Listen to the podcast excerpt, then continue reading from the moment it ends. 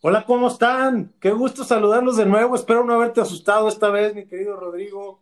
¿Cómo andas? Buenos días, Álvaro. Eh, muy bien, gracias. Hoy no, hoy no me asustaste. Estaba ya preparado para tu, tu grito de buenos días.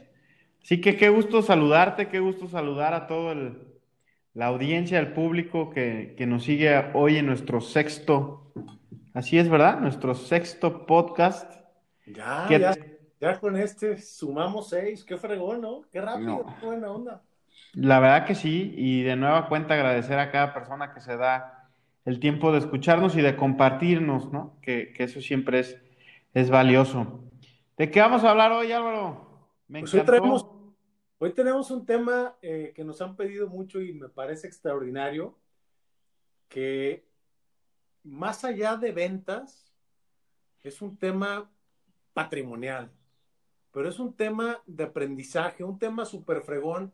Creo que en, el mundo en general, pero sobre todo en la cultura latina, nos enseñan muchas cosas, pero no nos enseñan a, manejar el dinero y a la administración del dinero. Y uno de los temas que nos han recomendado mucho es cómo enseñar a los hijos a ahorrar desde pequeños. Y, y bueno, este tema me parece fantástico y le vamos a dar un poquito un giro a, a esta tendencia que traíamos de que todo giraba alrededor de las ventas, porque creo que es un tema que nos puede ayudar como, pues como humanidad, ¿no? De verdad necesitamos tener una mejor cultura financiera y necesitamos entender mejor, tenerle más cariño al dinero, no tenerle miedo, quitarnos todos estos paradigmas que existen y que hemos escuchado. Y bueno, hoy igual compartir algunas ideas que se nos han ocurrido. Yo sé que pues tus, tú tienes bebés, pero ¿qué, qué has hecho tú al respecto? Compartirles un poco lo, lo- lo que yo he logrado hacer con mis hijos que ya no están tan peques y, y algunas ideas que quizá no hemos implementado, pero que valdría la pena pues compartir para que el, el auditorio las, las ponga en práctica y nos comente cómo les va, ¿no? Padrísimo el tema. Creo que, que ahí nace, o, o podría ser la mejor semilla que podríamos dejarle a, a nuestro país, ¿no? Que, que desde pequeños los niños empiecen a ahorrar, empiecen a ganar su dinero y a ahorrar su dinero, que creo que es algo que dentro de tantas cosas que te he aprendido es, es, es lo que, de, de las cosas que más admiro, el ver cómo tú te has eh, hecho esta tarea de enseñarle a tus hijos que deben trabajar y que deben de ahorrar ese, ese ingreso. El otro día, no, no, no voy a decir números ni detalles ni nada, pero me dijo Álvaro, fíjate que con lo que mi hijo invirtió en el no sé qué, a sus 65 años va a tener tanto y casi me choco. Dije, ay, cabrón, ¿por qué no me dijeron eso antes a mí? Este, Este, Ah, va- va- vamos siendo más específicos, porque esto es un detalle, bien- esto es un punto bien importante y no, yo, bueno, yo no fui específico porque no quiero este, dar información, pero adelante. no, no, no, no, más, más que hablar- más que hablar de cantidades, este, que no es, no es el tema. Eh, va- vamos a empezar por el final en lugar del inicio, pero bueno, como bien dices, algo, algo de lo que yo le he transmitido a mis hijos, y esto se lo agradezco a mi padre, la verdad es que jamás, jamás, jamás eh, me, dio dinero gratis. O sea, eso de tu domingo y eso en mi casa no existía. Y, creo que es algo de las cosas que me ayudó a, a- darle valor al dinero. Cuando yo quería dinero, necesitaba pedirlo. Y no había cosa que más me reventara en la vida que pedir lana, porque era, no sabía cómo, ¿no? Y de hecho también tengo que reconocer a mi mamá, porque como me daba miedo pedirle, le decía, mamá, ¿me prestas dinero? Y me decía, claro que te lo presto, pero ¿cuándo me lo vas a pagar? Mamá, bueno, pues entonces no me pidas prestado. Si quieres que te dé dinero, pídeme que te dé dinero, no me pidas prestado. Oye, ¿se conocen No, mi mamá y tu mamá? yo, creo, yo creo que sí. Qué De bárbaro, hecho, sí. mi mamá era y mamá, ¿me prestas dinero prestado? Y yo, eh, pues sí, ok, sacaba su libretita, ¿cuánto necesitas? Hijo. Sí. Es más, perdón que te interrumpa, pero hace como dos meses, no sé, estaba en su casa ahí arreglando cosas y me sacó un, un blog de nota y me dijo, hijo, me debes 500 pesos. Y yo, ah, ¿de qué? ¿De qué, jefa? No, mira, cuando entraste a la prepa, necesitabas, o universidad, no me acuerdo, necesitabas una computadora y me dijiste que si te prestaba para comprarla y me ibas a pagar no sé cuánto mensual, semanal, y te faltó pagar 500 pesos. Y dije, no, deja pagarlos antes de que me ponga el interés compuesto, güey. No, dale, ya, dale, entrégale tu casa ya, la vida. Ese es un tema, ¿no? O sea, ese, ese, ese es, bueno, ese es parte de la enseñanza. A mí eso me, me enseñó a, como no me gustaba pedir, a buscar maneras de generar ingresos desde muy chavo. Y, y, bueno, es algo que le he tratado de transmitir a mis hijos. Yo lavé coches, la mayoría de la gente que nos escucha no, no recordará esto, pero había un, un, almacén muy grande que se llamaba Videocentro, donde te daban unos cassettes enormes donde había películas. Sí, así era antes. La No, no, no sé de qué hablas. Bueno, pues yo ahí trabajé, hice sándwiches para, para Subway. Este, estuve buscando maneras de, de crear ingresos simple y sencillamente porque odiaba pedir lana.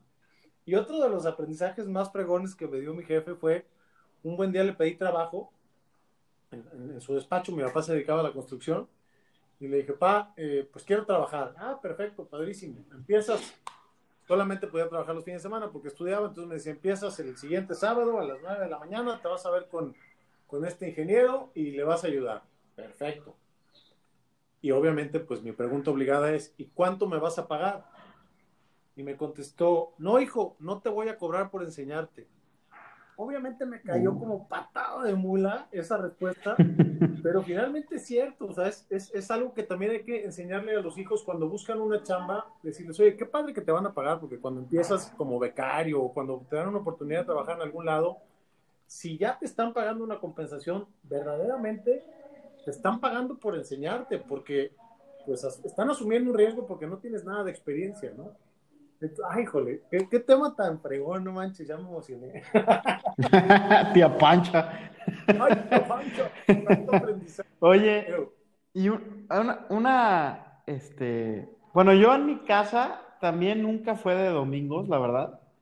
Este, de, de, las, de los momentos que recuerdo que yo por algo recibía algo de dinero en Navidad, mi abuelo, el, el papá de mi mamá, este, todas las navidades, desde que yo me acuerdo, le daba Navidad a todos sus hijos y a todos sus nietos. Pues. Y éramos, eran ocho hijos y éramos como 25 nietos.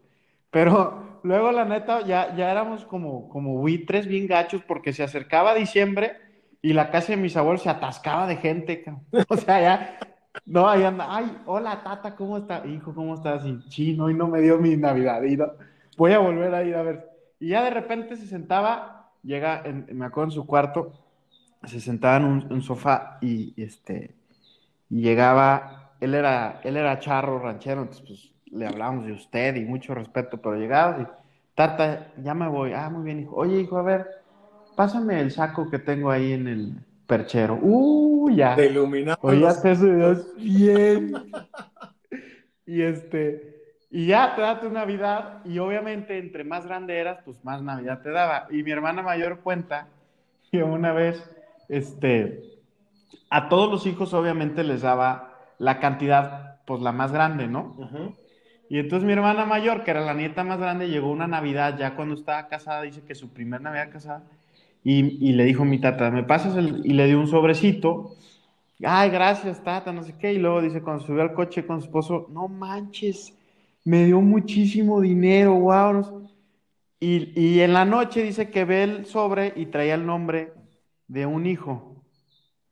Entonces dice, chin, yo creo que se equivocó. Entonces fue con mi tata, le dijo, tata, este es que me diste este sobre y, y pues creo que, no sé, igual y te... Ay, hija, qué bueno que me dices. Y le regresó el sobre y le regresó la Navidad de sobrin, de nieto. Pero bueno, era la única etapa en la que yo recibía realmente como un, un, regalo. Y sí, yo desde siempre creo que compartí un poquito este, tu historia, porque yo desde, pues desde que me acuerdo trabajé. Mis papás tenían una distribuidora de botana y yo me levantaba a las 6 de la mañana a recibir a los este, choferes y a contar el producto y luego a las 2 de la tarde. O sea, siempre, gracias a Dios, siempre tuve dinero, pero siempre me lo gané, nunca me lo, nunca me lo regalaron. De hecho, cuando cuando entré a la universidad, creo que cuando entré a la universidad fue ahí una rachita en la que no trabajé por este tema de enfocarte a, al colegio, digámoslo así. Y la verdad es que fue muy desagradable porque caía en lo que tú dices, en pedir. Y pues no estaba chido, porque además ya era pedir para, para salir con la novia. Claro. Y pues no, no, no está chido. Que por cierto, ese, ese este. negocio de botanas da para todo un podcast, pero lo dejamos para otra ocasión. Una muy buena historia. Muy... Vas a acabar vendiendo cacahuates, decía mi mamá. Y sí. es correcto. Pero, oye Álvaro, una pregunta. A mí hoy me pasa, mis hijas están chiquitas, tienen siete y, tienen siete, cinco y un año.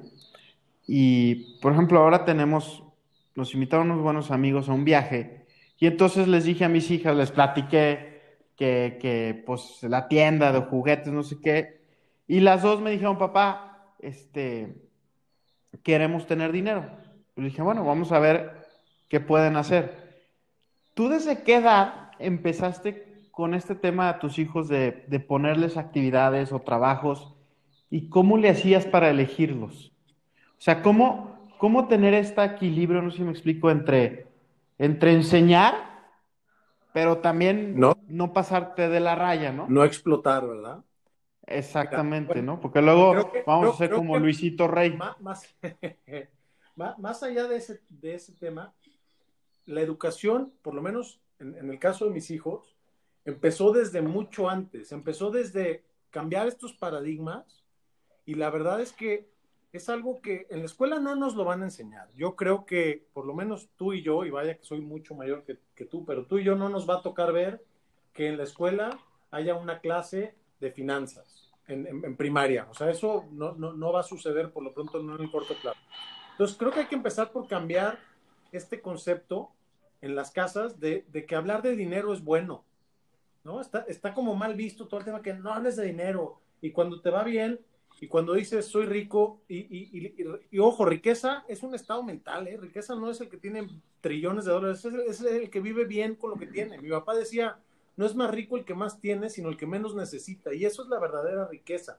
Entonces, creo que hay que comenzar por hablarles de dinero con tranquilidad, porque sepan que el dinero es bueno, que es un muy buen instrumento y también que sepan que, el, existe dinero bien habido, porque también nuestros abuelos y nuestros tatarabuelos, incluso nuestros papás, tenían este concepto de que la gente que tenía lana a fuerza lo había hecho a la mala, y eso no está padre. Hay que explicarles y enseñarle a nuestros hijos desde ahí que el dinero es bueno, que se puede generar una, de una manera honesta y honorable, y, y, que, y que no hay límites, porque también desde ahí empiezas, cuando te empiezan a, a educar de que tienes que trabajar para ganar un sueldo, para tener una vida estable, ya desde ahí le estás partiendo toda la Mauser a, los niños de, que piensen, en, tengan esta mentalidad de, carrera de las ratas de Kiyosaki, ¿no? A ver, no.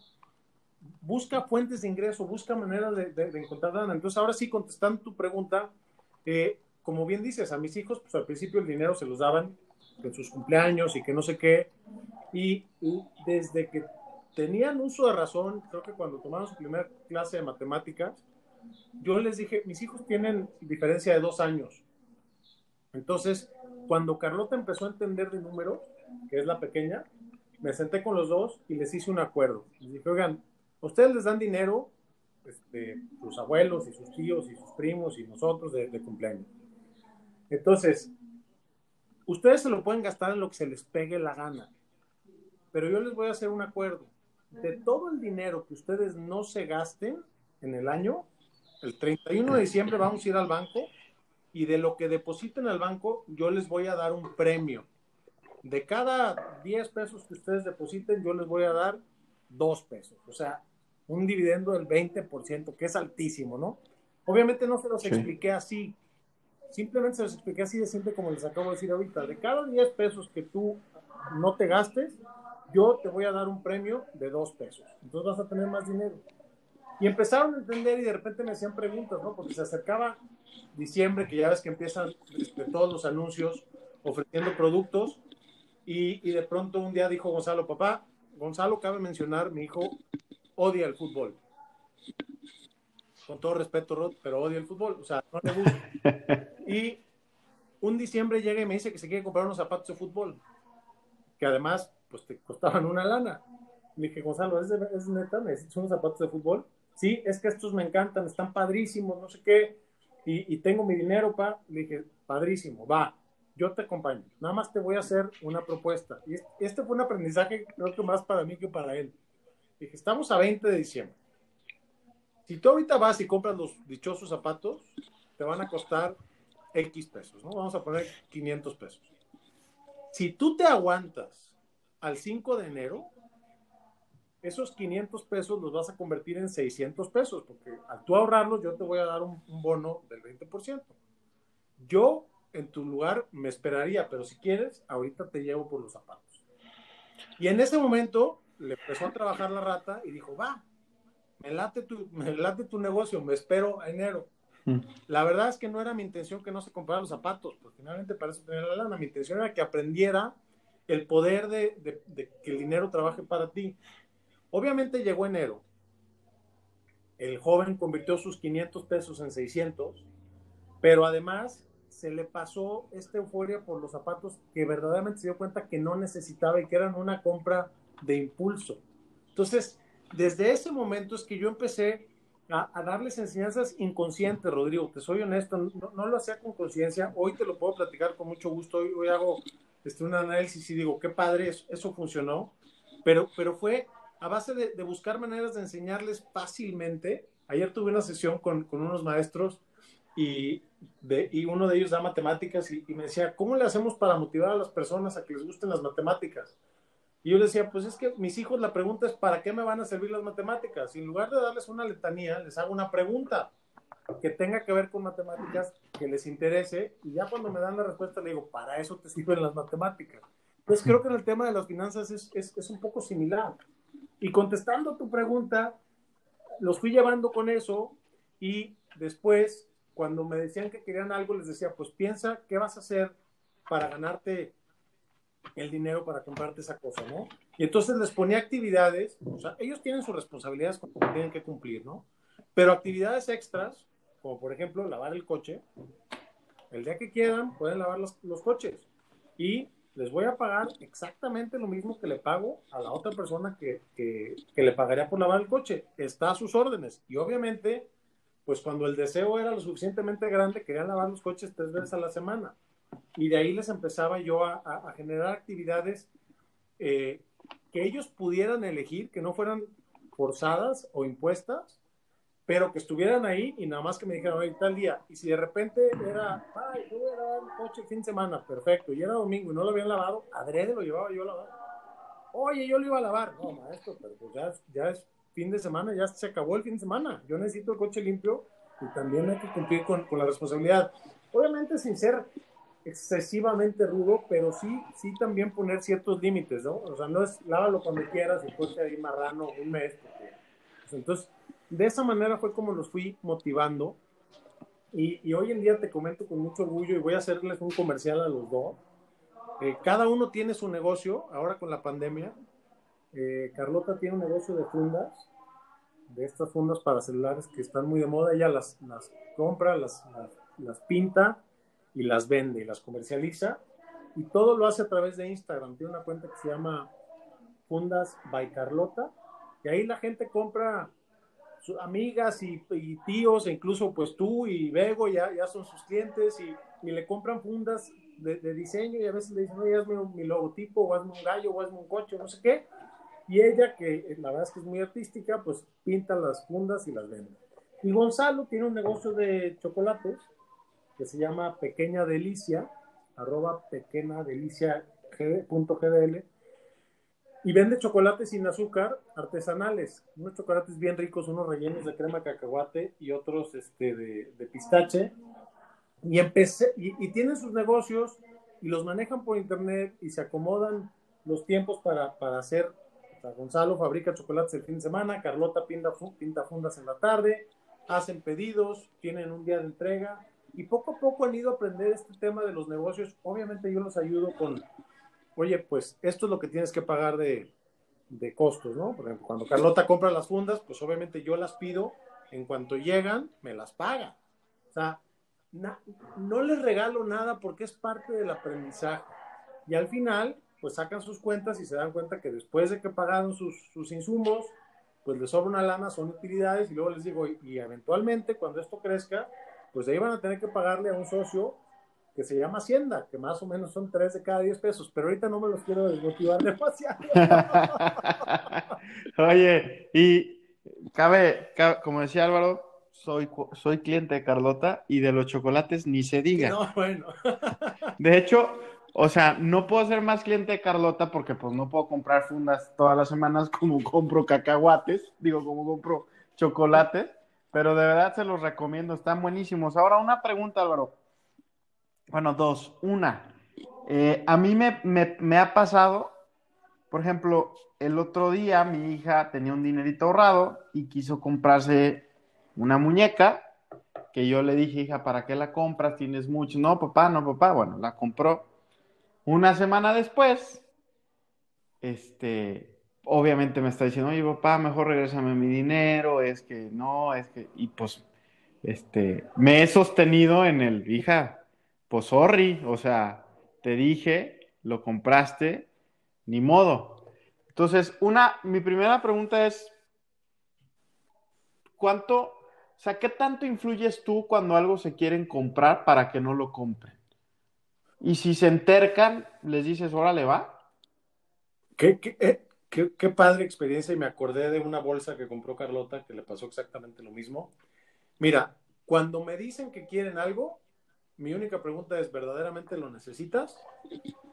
Y si la respuesta es sí, la siguiente propuesta es, te puedes esperar 15 días antes de comprarlo.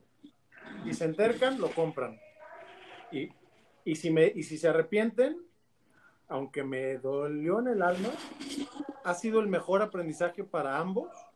Cuando se entercaron a comprar algo, se arrepintieron y yo sufrí por dentro y los dejé que sufrieran ellos también.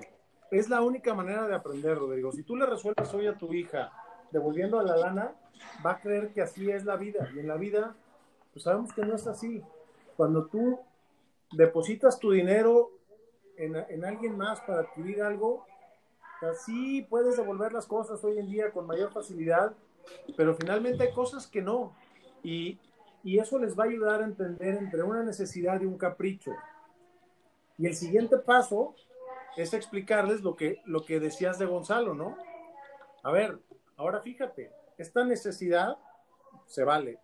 Si este capricho lo conviertes en un ahorro para tu retiro, imagínate que Gonzalo tiene 15 años y ya está emocionado de lo que va a recibir a sus 65 de esto que generó el año pasado con ventas de chocolate. Le platiqué sus opciones para invertir y le dije, una opción muy buena es invertir en el Standard Poor's, pero es a muy largo plazo, hijo. Tienes que entender que esta lana la vas a perder de vista hasta tus 65 y no le gustó. Pero cuando le hice un cálculo con base en el histórico del Standard Poor's de en lo que se podría convertir esa cantidad de dinero de la que hoy se puede olvidar, entonces se emocionó y ya está anhelando meterle más lana para su retiro y además generar más dinero. Y obviamente le dije, a ver, esta lana métela toda para tu retiro. Y la siguiente que generes, gástatela en lo que quieras y luego pones un pedacito. Y vamos haciendo este, un compromiso y vamos metiéndole por lo menos una cantidad de dinero de esta magnitud al año al Standard Poor's y lo demás no lo gastamos en lo que se nos dé la gana. Y, y, son estas cosas que, que empiezan a, a, motivar y Gonzalo una vez o dos veces por semana me dice, a ver papá, podemos ver mi portafolio y ya nos metemos y vemos su portafolio y ve y cuando ve que está el numerito verde que ganó, pues le da emoción y obviamente cuando ve que se cayó, sufre y luego le explico, no te preocupes, se cayó poquito, pero esto es, te faltan 40 o 50 años, no pasa nada, o sea, va a seguir subiendo. Entonces les vas explicando y vas haciendo un juego bien padre porque se convierte en algo aspiracional, Rodrigo. Y eso es el tema. Yo con Carlota no he hablado del tema de, de la bolsa. De inversiones. Pero es lo que sigue. O sea, ya le dije, señorita, el año que entra vamos a hablar de inversiones porque digo, finalmente esos dos años y medio de diferencia sí hacen la diferencia cuando ya te metes a, este, a esta segunda etapa de, fondos de inversión. a mí me hubiera encantado que mi papá me hablara a los 15 años de fondos de inversión, la verdad.